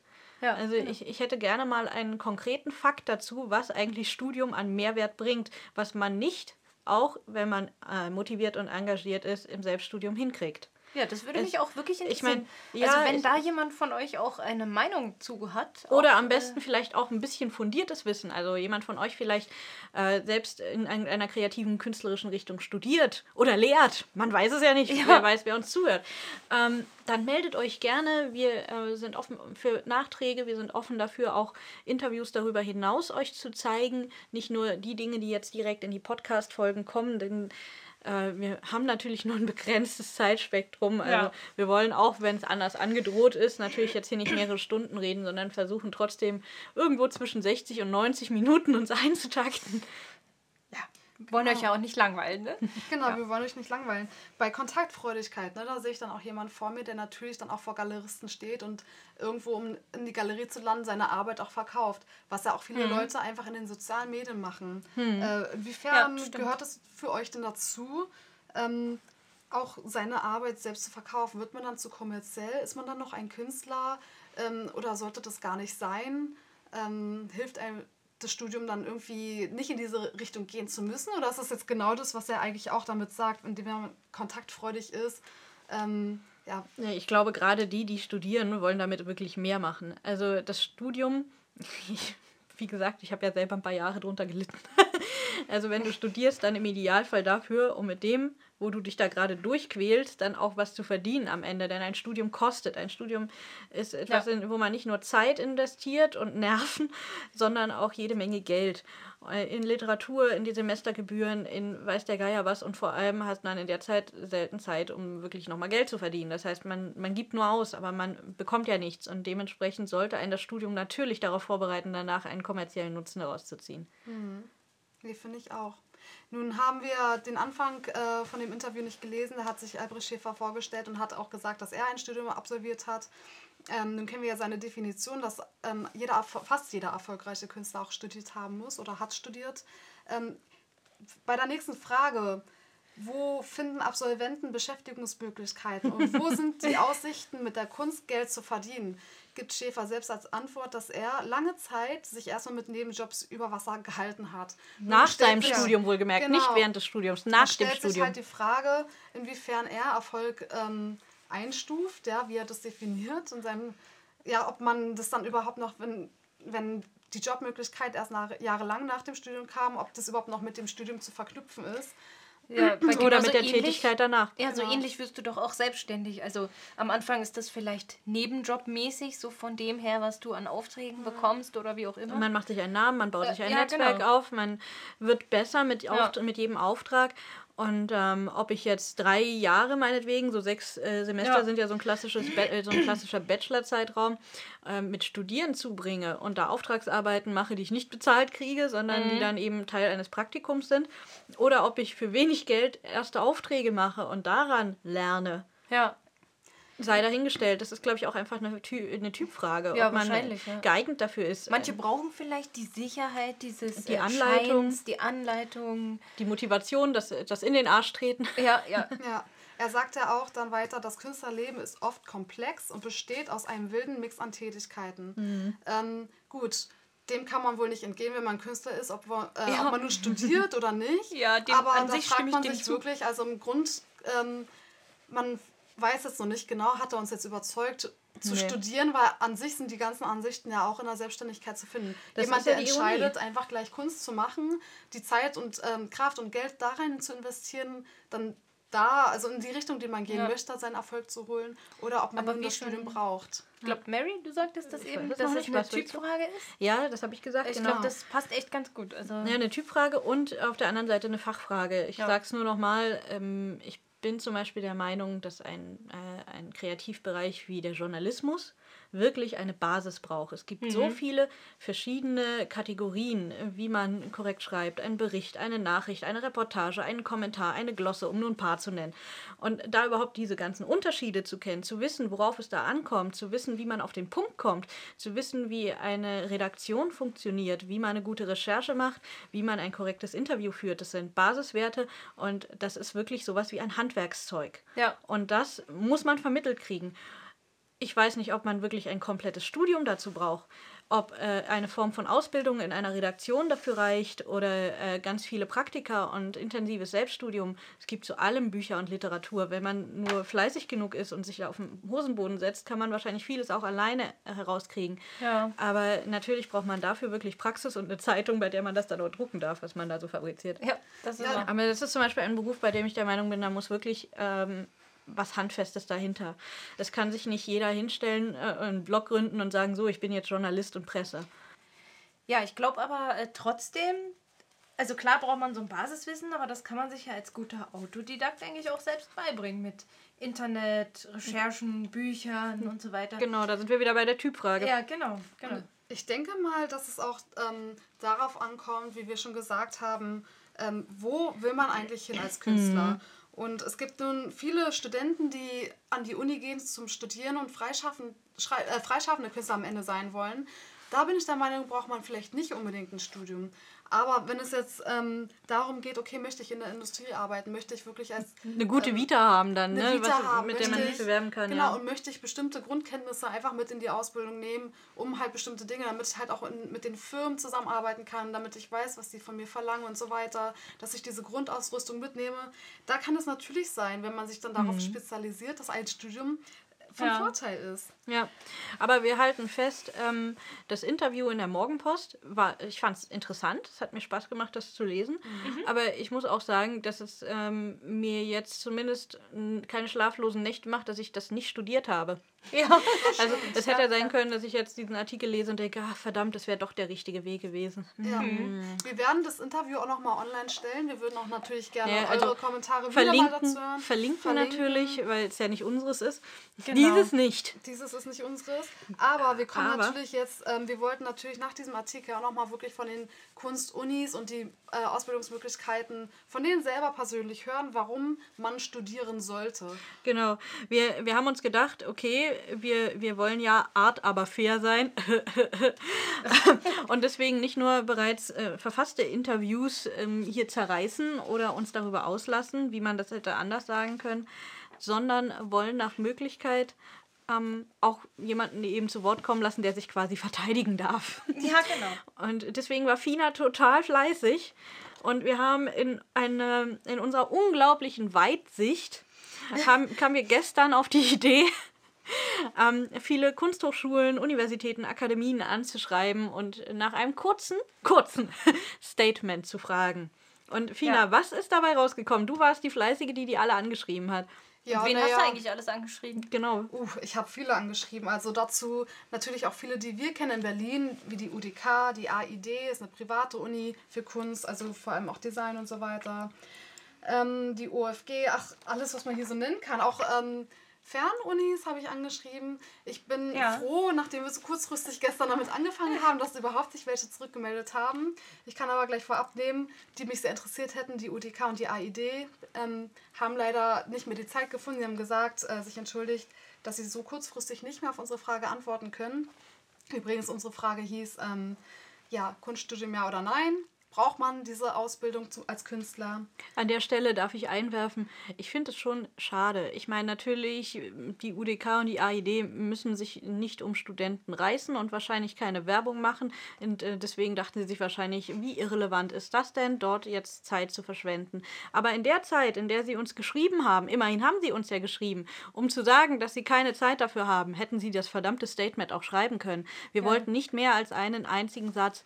Und ähm, als Selbstständige, die wir ständig unsere Kunst und unsere Bücher pitchen müssen, bei jeder Gelegenheit und in jedem Gespräch, und selbst wenn es halb in der Nacht und müde ist, sind wir immer darauf vorbereitet, mit einem Pitch uns selbst zu verkaufen oder das, was wir tun. Und da muss ich sagen, wer eine ganze Universität leitet oder dessen Ö- Öffentlichkeitsarbeit, ähm, da habe ich schon die Erwartung, dass man dann innerhalb eines Satzes sagen kann, äh, es hat einen Grund, dieses Studium hier zu machen, weil. Ja, ich fand das auch echt äh, ein bisschen enttäuschend, muss ich sagen, dass da kein kleinster Pitch kam. Nichts. Also, Ja, überraschend Ja. war ich ja auch von der AID, die zwar zurückgeschrieben hat, dass sie keine, ähm, jetzt nicht so kurzfristig anfragen, äh, antworten kann, aber nun ist es ja auch eine private Universität und ich glaube, private Universitäten, die sich natürlich durch die ähm, Leute, die Studenten finanzieren, wäre es natürlich von Vorteil, dass man natürlich jetzt auch sich ja. So einem Podcast vielleicht meldet und ein bisschen Werbung macht. Nur gut. Chance verpasst, gehen wir mal zu denjenigen, die ähm, wirklich äh, sich zurückgemeldet haben und was darbringen konnten. Da war zum unter anderem auch die OFG, die Schule für Gestaltung. Es ist eine Fernschule und äh, sie hat auch mehrere Awards für den im Fernstudium-Check gewonnen. mehrere Jahre hintereinander sogar. Und die haben geantwortet, vielen Dank für Ihre freundliche und interessante Anfrage. In Zeiten der Digitalisierung und des damit verbundenen globalen Umbruchs ist einer der wichtigsten Kernkompetenzen für die Zukunft sicherlich die Kreativität, das um die Ecke denken, das Visionäre. Strömungen wie beispielsweise das Bauhaus oder auch einzelne, einzelne Gestalter wie Raymond Loewy, der die 50er Jahre der USA sozusagen designtechnisch erfunden hat, wirken bis heute auf unser Leben und die Gesellschaft ein. Daher natürlich ein ganz klares Ja zum Studium der Kunst und Gestaltung. Das, das ist Das doch mal. Äh, Warte, ich glaube, es ist noch ein Stück, oder? Geht es noch weiter? Ähm, Ach, Nö, Moment. nicht wirklich. Doch, doch, hier, ich habe ja gefragt, auch wie würde ein Werbeslogan der Schule lauten, halt zum Studieren der Kunst. Da hat er geschrieben, unser Claim jedenfalls lautet, Your mind creates this world, weil wir an die Kreativität und die damit verbundene Schaffenskraft in jedem Menschen glauben. Ich sag mal, das ist ein flammendes Plädoyer für die Kunst. Genau. Ja. Allerdings nicht fürs Kunststudium, oder? da sind wir wieder bei dem Punkt. Ich, ja, aber, aber, aber an sich äh, immerhin mal äh, eine schöne Antwort. Das ist auf jeden Fall eine sehr schöne, ja. inspirierte Antwort von jemandem, der sich äh, Mühe gegeben hat. Und ähm, ich frage mich, bei, auch in, im, im Rückblick jetzt auf das Interview, das wir uns mhm. gerade angeguckt haben, ob nicht viele einfach, äh, die jetzt die Öffentlichkeitsarbeit für diese Universitäten und Akademien machen, bisher immer vor einer anderen Problematik oder Frage gestanden haben, nämlich der Rechtfertigung, weshalb Kunst ein Studium ist im Vergleich zu Mathematik, Jura, Medizin. Hm. Äh, und nicht so sehr, warum sollte ein Künstler denn studieren, statt es nicht zu tun. Gut, aber ich, ich glaube, das ist eine ganz neue Fragestellung, die die sich zum Teil einfach noch nicht stellen. Ja, aber ich habe sie dann auch gestellt. Ich habe mich ja zurückgemeldet. Ach, ich habe gefragt, ähm, meinen Sie, also vielen Dank für Ihre interessante Meinung, meinen Sie, Studierende haben einen Vorteil über diejenigen, die ohne ein Studium Kunst machen wollen? Und daraufhin wurde auch wieder geantwortet, worüber Super. ich mich sehr gefreut habe. Ich glaube, also das ist jetzt die Antwort, ich glaube, jeder Mensch ist befähigt, Kunst zu machen. Egal mit oder ohne Studium. Fand ich schon beeindruckend, das ja. äh, von einer Uni zu hören. Mhm. Die meisten wissen aber nicht um ihr wahres Potenzial. Mhm. Ein Studium kann einem dabei sicherlich neue Wege und Perspektiven aufzeigen. Wenn man dann die richtigen Lehrer bzw. Lehrerinnen hat, die einem nicht etwas beibringen, sondern einen befähigen, den eigenen Weg zu gehen und die richtigen Fragen zu stellen. Das ist eine tolle Antwort. Finde ja, ich super. Auch genau sowas möchte ich hören. Sowas möchte ich ja. hören, aber da möchte ich auch gerne sehen, die Leute, die dann äh, in so einem Kunststudium aufgenommen werden, die sich nicht schon selbst gefunden haben. Oder mhm. in, also schon irgendwie so mhm. viel zeigen können, dass man sagen kann, okay, das ist schon ein fertiger Künstler. Das würde ich mir dann schon gerne öfter wünschen, diese Menschen zu sehen, die dann auch vom, äh, von der Uni angenommen werden. Oh weh, wenn wir dazu doch nur ein Interview mit noch jemand anderen geführt hätten. Hm. Hm. Vielleicht hat ja die Mary dann noch was in der Hosentasche so. oder so. Ja gut, nee, da, genau, da hat ja noch jemand zurückgeantwortet auf meine Frage. Nämlich die AMD, die Akademie für Mode und Design. Und, und die waren am begeistert. Also ähm, zum Teil. Also ich finde das ja toll, dass du das angekurbelt hast. Und ich muss ganz ehrlich sagen, ich fand das beeindruckend. Äh, wirklich, es ist äh, jetzt zum Zeitpunkt der Aufzeichnung keine 24 Stunden her. Doch, inzwischen schon. Gut, ja, inzwischen gut 24 Stunden. Als wir diese Aufzeichnung begonnen haben, war es noch ein bisschen früher am Tag, ähm, äh, dass wir diese Anfrage gestellt haben. Und tatsächlich hat, äh, gab es da nicht nur eine Rückantwort, sondern die Einladung direkt zu einem Telefonat. Und das habe hab ich heute Vormittag geführt ähm, mit Andreas Beilo, der die Pressearbeit und Öffentlichkeitsarbeit der AMD macht.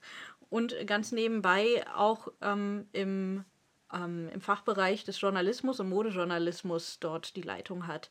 Und ja. Äh, das war wahnsinnig spannend, dieses Gespräch mit ihm. Wir haben insgesamt fast eine Stunde miteinander gesprochen und die kann natürlich jetzt nicht komplett hier in diesen Podcast nee, rein. Die können wir euch leider nicht komplett zeigen. Das Aber nee, bevor wir jetzt auch reinhören in die Ausschnitte, die wir ausgewählt haben, würde ich noch mal gerne wissen von dir, Mary, wie fandest du, fandest du das Interview befriedigend? konnte er dir deine Fragen beantworten, sodass du damit zufrieden nach Hause gehen kannst? Wenn ich jetzt sage, ja, total, dann nehme ich ja viel vorne weg. Wenn ich jetzt sage, nee, überhaupt nicht, dann schaltet ihr gleich aus. Ich meine, da muss man ja auch so ein bisschen die Spannung halten, oder? Also ich würde diese Frage gerne nach dem Interview beantworten. Okay. Und ich bin auch gespannt, wie Lilith ähm, unser Interview schneidet, denn äh, aus 50 Minuten... Kein Druck, Lilith. Kein Nein, Druck, nein. no pressure. Ja, aber ich, aus, ich bin total tiefenentspannt. aber natürlich aus, aus einer Stunde so viel, äh, so viel wie möglich ähm, Konstruktives rauszuholen, ohne den Sinnzusammenhang zu klauen und es so zusammenzuschneiden, dass wir jetzt hier euch so 10, 15 Minuten Interview bieten können, ist, glaube ich, jetzt erstmal challenging. Und wisst ihr was? Ich würde sagen, dass wir, kleine Überraschung am Rande, ich weiß nicht, ob ich es heute schon erwähnt habe, wir basteln an einer Website. Und jetzt, wo ihr das hört, wird sie äh, zumindest existieren und eine, ähm, eine Titelseite haben. Und der Rest kommt jetzt in den nächsten Tagen und Wochen, sobald wir dafür die Zeit finden. Und dort werdet ihr dann auf jeden Fall auch nochmal das vollständige Interview nachhören können. Also euch die ganzen 49 Minuten und 54 Sekunden oder wie viel das waren reinziehen. Irgendwie so, ja. Genau, wer mag, kann dann einfach da mal reinlauschen. Viel Spaß. Genau, und hier kommt jetzt erstmal das Beste aus dem Interview. Ich freue mich, dass Sie hier sind, Herr Beilo. Vielleicht verraten Sie unseren Hörern zuerst, wer Sie eigentlich sind und warum wir mit Ihnen telefonieren. Ja, erstmal vielen Dank äh, für die Einladung, an Ihrem Podcast äh, teilzunehmen. Mein Name ist Andreas Beilo. Ich äh, arbeite an der AMD, Akademie Mode und Design. Die AMD ist eine Hochschule, genauer gesagt der Fachbereich Design der Hochschule Fresenius mit äh, fünf Standorten. Ich äh, selber habe die Funktion an der AMD zum einen Leitung Journalismus in unserem Ausbildungsgang Modejournalismus, Medienkommunikation und ich mache auch die Presse- und Öffentlichkeitsarbeit für den Standort Hamburg. Das klingt wirklich sehr interessant und nach genau dem Danke. Richtigen, mit dem wir äh, sprechen können. Ähm, denn wir fragen uns als erstes, man kann es als leichte Einstiegsfrage vielleicht bezeichnen, warum sollte ein kreativer Mensch studieren, bevor er seine berufliche Karriere startet? Ja, ich äh, beantworte das mal so ein bisschen hintenrum. Ich finde das Wichtigste oder ich denke das Wichtigste, auch meine Erfahrung sagt mir, das Wichtigste ist es für junge Menschen, dass sie wirklich genau in sich hineinhören. Ob sie mehr als nur ein leises Interesse verspüren, ob sie auch ob der Gefahren eines kreativen Berufes äh, Bescheid wissen, dass sie, um es mit Gottfried Benn, dem Autor, zu sagen, der schon viele Jahre tot ist, aber der von einem Ausdruckszwang sprach. Und ähm, dieses Wort Ausdruckszwang, das sagt ja schon, dass äh, das nicht so ganz einfach ist. Also es ist gar nicht so sehr freiwillig. Mit anderen Worten, um Ihre Frage zu beantworten, viele können gar nicht anders, als äh, künstlerisch oder kreativ zu arbeiten. Es ist interessant und äh, lustig, weil ich ähm, in Vorbereitung für unsere Podcast-Aufzeichnung mir natürlich selbst Gedanken gemacht habe und tatsächlich eine ähnliche Definition und Formulierung für mich dafür gefunden habe. Deswegen äh, finde ich das sehr interessant, dass Sie ähm, jetzt mit diesem Zitat beginnen im Prinzip. Und, und wie viel Mehrwert gibt es da jetzt, wenn man vorher studiert, wenn man diesen Zwang hat? wenn sie ein auch materiell abgesichertes Leben führen wollen, in unserer westlichen Welt, wir sprechen ja immer nur von Ja. einem ganz kleinen Teil der Welt, Ja, äh, aber bleiben wir ruhig mal bei dem, dann müssen sie, ich sage das ganz auf Deutsch, dann müssen sie Geld verdienen. Und deswegen ist ähm, ein Künstlerberuf, der ja eh verhältnismäßig von den Gegebenheiten äh, nicht so super sicher ist, wie jetzt sagen wir mal ein BWL-Studium, vielleicht noch mit Master, wo man dann doch verhältnismäßig weiß, dass man mit dieser Ausbildung äh, die Jahre, die man im Beruf ist, sehr, sehr gut äh, arbeiten kann und leben kann.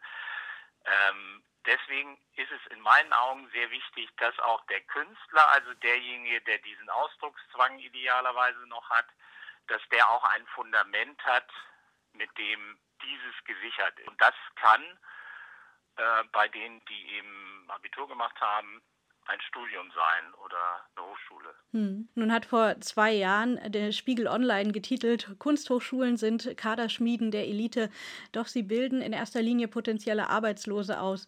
Denn selbst wer dort brilliert, kann danach, hat danach oft keinen Erfolg. Meinen Sie, das ist eine Zuspitzung? Stimmt es immer noch? Oder ist das Studium immer noch die bessere Chance gegenüber jemandem, der quer einsteigt? Also dieses dieses klingt ja im ersten Moment ganz originell, aber ich würde da dem Spiegel doch deutlich widersprechen. An der Akademie Mode und Design äh, bilden wir Leute aus, die, und das ist, glaube ich, für Sie, auch für die jungen Hörer des Podcasts nochmal interessant, äh, die zumindest 60, 70 Prozent im Anschluss an ein Studium diese Absolventen, die es dann ja sind, gehen in eine Festanstellung. Die allermeisten, die in diesen kreativen Bereichen tätig sind und die studiert haben, das muss man äh, auch nochmal dazu sagen, also keine Autodidakten, Ja. ähm, die wenigsten der ganz erfolgreichen Künstler auf dieser Welt, die aller, allerwenigsten sind Autodidakten. Ne? Also Leute wie Gerhard Richter, der, der seit einigen Jahren erfolgreichste Künstler der Gegenwart, Ja. das sind alles Leute, die waren auf Kunsthochschulen. Und ähm, ja, dieses Fundament ist in meinen Augen sehr, sehr wichtig. Sie haben diese Sicherheit, dass sie auch einen Abschluss haben. Und dieser Abschluss, wie wir alle wissen, ist wichtig bei Bewerbungen und bei allem, was man dann im Laufe dieser meistens circa 40-jährigen Karriere unternimmt, ist wichtig. Ich kenne super wenige Leute, die im Kreativbereich ein Studium oder eine Ausbildung gemacht haben und die arbeitslos sind. Kenne ich, kenne ich so gut wie nicht. Und ähm, das, Sie haben ja gesagt, dass es dann Menschen sind, die wirklich auch in, in Anstellungen gehen. Das heißt, ähm, nach dem Studium ist man dann eher als Kreativer bei Ihnen oft angestellt oder, also nicht bei Ihnen, sondern nach Genau, Ihnen dann den sondern-. Genau. Oder ist es Genau, so, dass auch viele selbstständig werden dann? Das äh, ist, ist tatsächlich eine Variante. Ich aus meiner Erfahrung rate dazu, dass äh, Studierende den Weg in die Selbstständigkeit oder Absolventen, die dann fertig sind, den Weg in die Selbstständigkeit möglichst erst nach einer Phase von fünf bis zehn Jahren Festanstellung gehen. Es ist ja auch toll, wenn Sie beispielsweise das erste Mal einen großen Erfolg haben im Beruf. Ja. Äh, Das funktioniert meist über Hierarchien. Ich kann mich noch erinnern, als ich bei der Hamburger Morgenpost, bei der ist eine Tageszeitung, bei der ich volontiert habe, als ich das erste Mal in einer Konferenz saß und ähm, Themen vorschlagen müsste, musste äh, für mein Ressort, das war damals das Fernsehressort, da war ich so nervös, dass ich dachte, die Leute, die Ressortleiter, die Älteren, die in dieser Konferenz saßen und alle schlugen ja ihre Themen für die nächste Ausgabe vor, da dachte ich, man sieht, dass mein Hemd pocht sozusagen. Also mein Herz pochte so, dass ich dachte, das sieht man an meinem Hemd. Da war ich so aufgeregt, dass ich echt dachte, das geht gar nicht. Dann habe ich das aber durchgestanden natürlich. Und hinterher kam ein älterer Kollege auf mich zu und sagte zu mir, das hast du super gemacht. Man hat überhaupt gar nicht gemerkt, dass du noch nie, noch nie hier in der Konferenz warst. Es kann ja auch mal sein, dass man zum Beispiel in so einer Konferenz nicht gelobt, sondern öffentlich kritisiert wird vor den Kollegen. Das ist mir auch passiert, das gibt's. Aber auch da reift der Mensch, denn das überleben sie und äh, derjenige, der kritisiert wird, wird auch wieder gelobt. Wobei ich auch sagen muss, dass natürlich genauso in der Selbstständigkeit man sich den Meinungen und Kritiken der Umgebenden stellen muss und genauso da Ja. sowohl Lob als auch Kritik bekommt und sich und seine Werke präsentieren muss. Von daher erlebt man das ja dort genauso. Aber Sie haben natürlich völlig recht, dass man in einem Anstellungsverhältnis nochmal ja, durch eine ganz andere Schule geht. Das Ja, ich würde auch gar nicht sagen, ähm, dass man nicht selbstständig arbeiten sollte. Mir geht es nur darum, dass ich es als Rat gut finde für junge Menschen, ein Die paar Erfahrung Jahre zu machen. festangestellt gewesen zu sein. Genau. Ja. Ähm, nun haben Sie davon gesprochen, dass die meisten Ihrer Absolventen danach eben dann wirklich Anstellung bekommen oder zumindest weiterkommen. Ähm, ich habe mal auf Ihrer Website nachgeschaut, da sind ja so schöne animierte Zahlen und äh, da steht, dass Sie aktuell eben 1700 oder Sie haben gesagt 1400 ähm, Studierende haben an den Wo fünf alle Standorten. Ja. ähm, Nee, nee, dann äh, ist ja, 1700 das, richtig. das ähm, mag, sei jetzt so dahingestellt und dass ähm, es ihre Standorte seit äh, 30 Jahren gibt. Sicher nicht, nicht alle fünf von seit 30 Jahren, aber äh, da steht, dass es äh, nur 5000 Alumni gibt. Brechen so viele ab oder ähm, liegt es daran, dass eben jetzt so ein starkes Wachstum kam und es erst die letzten Jahre so viele Standorte gibt? Wir haben immer so zwischen 15 und 20 Studierenden, die wir Studierende, die wir jeweils zum Herbst, äh, also zum Wintersemester aufnehmen. Mhm. Und davon gehen mindestens 15 dann nach sechseinhalb Semestern ins äh, Examen, Mhm. so, sodass wir dann Abbrecher häufig haben am Anfang des zweiten, manchmal auch am Anfang des dritten Semesters, aber in kleiner Zahl, zwei, vielleicht drei. Ja. Aber die große Mehrheit äh, zieht das durch und geht dann auch direkt danach in den Beruf. Das hängt aber auch damit zusammen, dass entgegen der landläufigen Meinung, die manchmal vorherrscht, Mhm. Ähm, da kann jeder gehen. Das ist ein großer Irrtum. Also wir machen ehrlich gesagt genau das Gegenteil. Wir gucken sehr genau in einem ziemlich differenzierten Auswahlverfahren. Sind die Anlagen so, dass wir vermuten, dass diese, dieser junge Mensch, also die, die junge Frau oder der junge Mann, äh, dieses Studium auch erfolgreich absolviert? Mhm. Äh, Von den strengen Auswahlverfahren bei ja, den meisten äh, Kunsthochschulen, das ist ja hinlänglich bekannt und dass die Mappen wirklich gut sein müssen, die man einreicht und so weiter. Ähm, ähm, man hat bei einigen, also wir haben so ein paar Umfragen gemacht, Kollegen gefragt und äh, bei verschiedenen Kunsthochschulen äh, auch gemerkt, dass sie zum Beispiel Künstler, die inzwischen tatsächlich einen anderen Weg gefunden haben und etabliert sind, aber von Kunsthochschulen abgelehnt wurden, gibt es ja immer wieder, ist klar, äh, dass da so Argumente kamen wie, ja, schöne Mappe, aber du bist schon so festgelegt in deiner Bildsprache und hast eigentlich schon so einen eigenen Charakter ausgeprägt, dass uns das schon zu viel ist. Äh, Das gab es tatsächlich auch als Feedback. Ähm, Sie äh, werben ja auf Ihrer Website damit, Innovation mit Kreativität äh, verbinden zu wollen. Das klingt ja so, als wären Sie durchaus, ähm, ja, wäre bei Ihnen eine eigene Bildsprache durchaus willkommen. Welche Erwartungen haben Sie denn an einen interessierten Künstler, der bei Ihnen studieren möchte? Die realistische Bildungslandschaft ist für uns die, wir treffen aus 17-Jährige, gucken, ist ein Grundtalent da, ähm, machen an unseren Auswahltagen einen ganzen Tag diverse Übungen, mit denen wir das feststellen, machen dann nochmal natürlich ein ausführliches Gespräch. Und dann äh, können wir, da wir auch schon teils sehr lange an der Hochschule sind, ähm, beziehungsweise Erfahrung auch an anderen Hochschulen haben und vor allem im Beruf, also in der Praxis und auch noch in der Praxis sind, äh, können wir ziemlich genau sagen, ob das Sinn macht, diesem jungen Menschen so ein äh, Studium im Kreativbereich ähm, zuzumuten. Hm, ja, ist verständlich.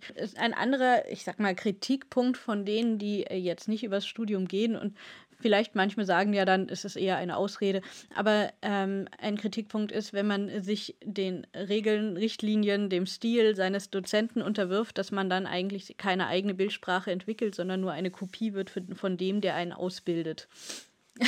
Ja, Wie können Sie da äh, kontern? Das ist mit Sicherheit auch ein Kritikpunkt, der in der Welt ist, da gebe ich Ihnen völlig recht.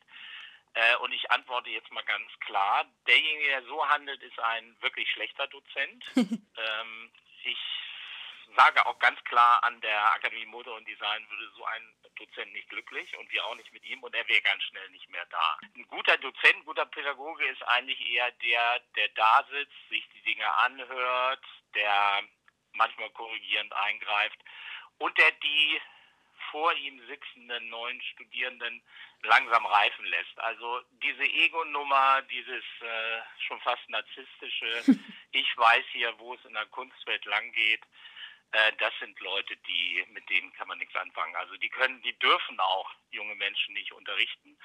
Äh, junge Menschen, die wir auch in unsere Obhut, Obhut, nehmen, gucken, da merken Sie schon, da bin ich ganz aufgeregt, in unsere Obhut nehmen. Äh, diese jungen Menschen, äh, denen sind wir ja nun tatsächlich verpflichtet, was Gutes zu tun und den Ego-Trip irgendeines ähm, Menschen da, den wir versehentlich als Dozent angestellt hätten, äh, zu befördern, das ist nun weiß Gott nicht unsere Aufgabe. Hm. Wenn wir schon ähm, beim quasi Unterrichten sind und bei Dozenten, wie, wie ist das eigentlich? Wie kann man Noten in einem kreativen äh, Gebiet geben? Wie bewertet man Kreativität oder flapsig gesagt, was ist Kunst und was kann weg und wer entscheidet das? Das entscheidet jemand, der viele Jahre selbst sich in diesem Berufsbild schon bewährt hat, der also erfolgreich war. Entweder, wir hatten vorhin darüber gesprochen, festangestellt oder nicht festangestellt. Hm. Ähm, jemand, der erkennen kann, Design ist ja sozusagen das äh, andere Wort für Entwurf oder für Formgebung, für Innovation, für Schöpferisches, für Gestalterisches. Jemand, der lange Erfahrung hat, erkennt an einem Entwurf, ob da jemand einem Gegenstand eine neue Form gegeben hat, ob das eine schöpferische Formgebung ist ob das eine gestalterische Formgebung ist oder ob es beispielsweise ein Abklatsch ist von dem, was er gestern in irgendeinem Buch gesehen hat. Ja, ja. Ähm, jetzt in den Social-Media-Zeiten gewinnt man ja zum Teil den Eindruck, dass ein paar passende Worte und ein paar schöner Werbevertrag auf YouTube äh, Teenies zu Influencern und dann zu vermeintlichen Medienexperten und Künstlern macht und dann aus so einem Hobby-YouTuber plötzlich Modeschöpfer oder Autoren werden. Wie sehen Sie das dann gerade so auch als äh, Dozent im Bereich Journalismus? Ähm, diese Entwicklung, dass immer mehr äh, ja, Semi-Profis versuchen, ja, durch, gehypt, durch gehypte Follower und plötzliche Prominenz das auszunutzen und zu Künstlern zu werden? Gut, ich fange eher, eine tolle Frage, ich fange äh, mit dem Positiven an. Es ist super, wenn sich ein 15-Jähriger hinsetzt oder eine 15-Jährige äh, und was macht. Egal jetzt in welcher Art, ob er bei Instagram oder YouTube oder so. Äh, das ist erstmal ja eine tolle Sache der Mensch äh, ist ja schon mal dadurch, dass er überhaupt anfängt, mit dieser Idee zu befassen, ist er ja schon kreativ, ist er ja schon schöpferisch, ist er gestalterisch. Ne? Ähm, das ist das eine, das ist gut. Äh, das andere ist, jede Branche hat ihre eigenen Gesetze. Und wenn Sie in dieser Branche dann aufschlagen nach einem Studium und äh, sich dort vorstellen, dann müssen Sie bestimmte Dinge können die kann dieser Semi-Profi gar nicht können. Hm. Also er hat beispielsweise nicht Werkstätten, wie wir sie an den Hochschulen in Deutschland ja fast überall dann haben, äh, zur Verfügung, um überhaupt ähm, am Modell vernünftig zu arbeiten. Das kann er ja gar nicht. Das kann man nicht mit einer Laubsäge irgendwo im Keller machen. Ja, glauben Sie denn, man, dass man studiert haben muss, um gut zu sein? Darf man sich sonst auch nicht irgendwann Profi nennen? Man darf sich dann Profi nennen, das muss ich Ihnen jetzt mal so ganz deutlich sagen, wenn der Markt, die Gesellschaft, sie als Profi wahrnimmt. Also mit anderen Worten, man braucht nicht zwingend ein Studium, aber die große Mehrheit derjenigen, die eines Tages in der Spitze landen, 95 Prozent wäre meine Schätzung, hm. ähm, haben ein Studium oder eine ähnliche Ausbildung gemacht. Hm. Es sind wenige, die sich da so vorbei in die Spitze bewegen. Ähm, dann würde ich im Grunde nur noch eine abschließende Frage nehmen. Wie definieren Sie das Künstler?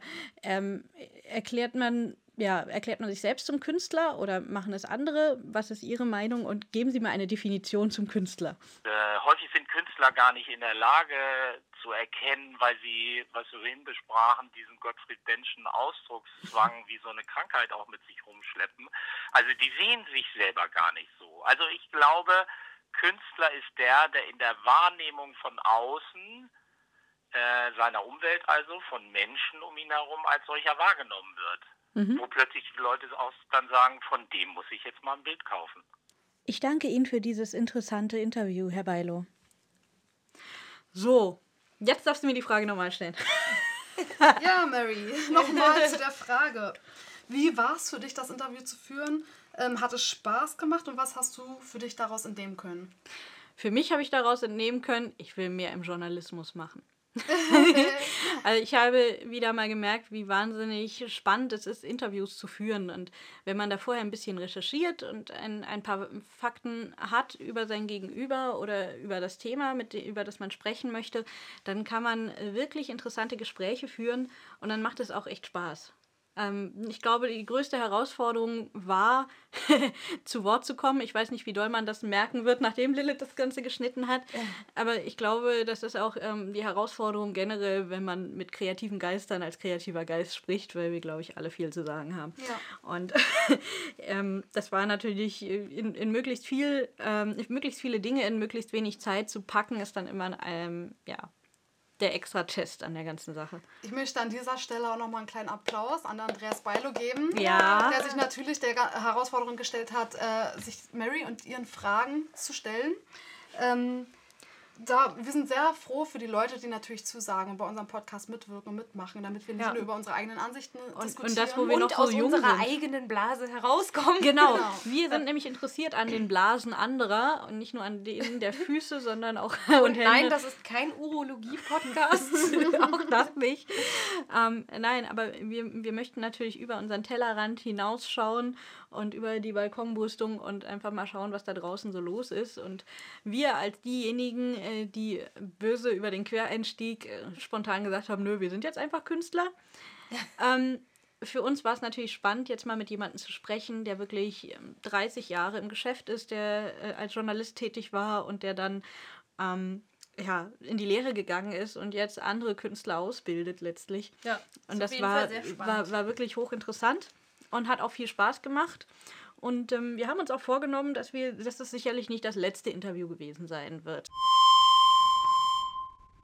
Oh doch, wenn er so weitermacht, dann war das letzte Interview, ja? Damit das mal klar ist. Habt ihr mal auf die Uhr gekickt? Ich hab Feierabend. Die Stunde ist rum, ja? Ihr könnt mal einen anderen Tag weitermachen. Ich werde das nicht auf mir sitzen lassen so. Auch Mikros haben Rechte. Wir haben Rechte, auch wenn ihr das überhaupt nicht seht, ja? Und deswegen schalte ich mir jetzt ab. Tschüss. Ach komm schon, Schnuffel. Lass mich mich wenigstens verabschieden. Test, Test, Test. Test, hallo? Hört mich jemand? Also, für den Fall, dass Schnuffel doch noch funktioniert. Ähm, ja, er hat ja recht. Also, genau genommen hat er mehr als recht, denn die Folge dauert nicht nur eine Stunde jetzt, sondern schon deutlich mehr als das. Wir haben uns irgendwie verkalkuliert, aber wir hatten so viel zu erzählen. Und deswegen dachten wir, wir unterbrechen die Sendung für eine kleine Kreativpause. Setzt euch doch mal zu Hause hin und zeichnet, schreibt, malt, seid kreativ, macht Musik oder geht raus und fotografiert ein bisschen. Schlicht nutzt die Zeit und sitzt nicht nur rum und hört unseren Podcast. Und dann hören wir uns in ein, zwei Tagen wieder und dann kommt Teil 2 unserer Folge und wir wissen fürs nächste Mal, dass wir nicht ganz so viel pro Folge recherchieren müssen, beziehungsweise unsere Recherchen lieber auf mehrere Folgen aufteilen. Ähm, euch auf jeden Fall heute noch einen wundervollen Tag und wir hören uns bald wieder zu Teil 2 von Carpe Artis, der Weg zum Künstler.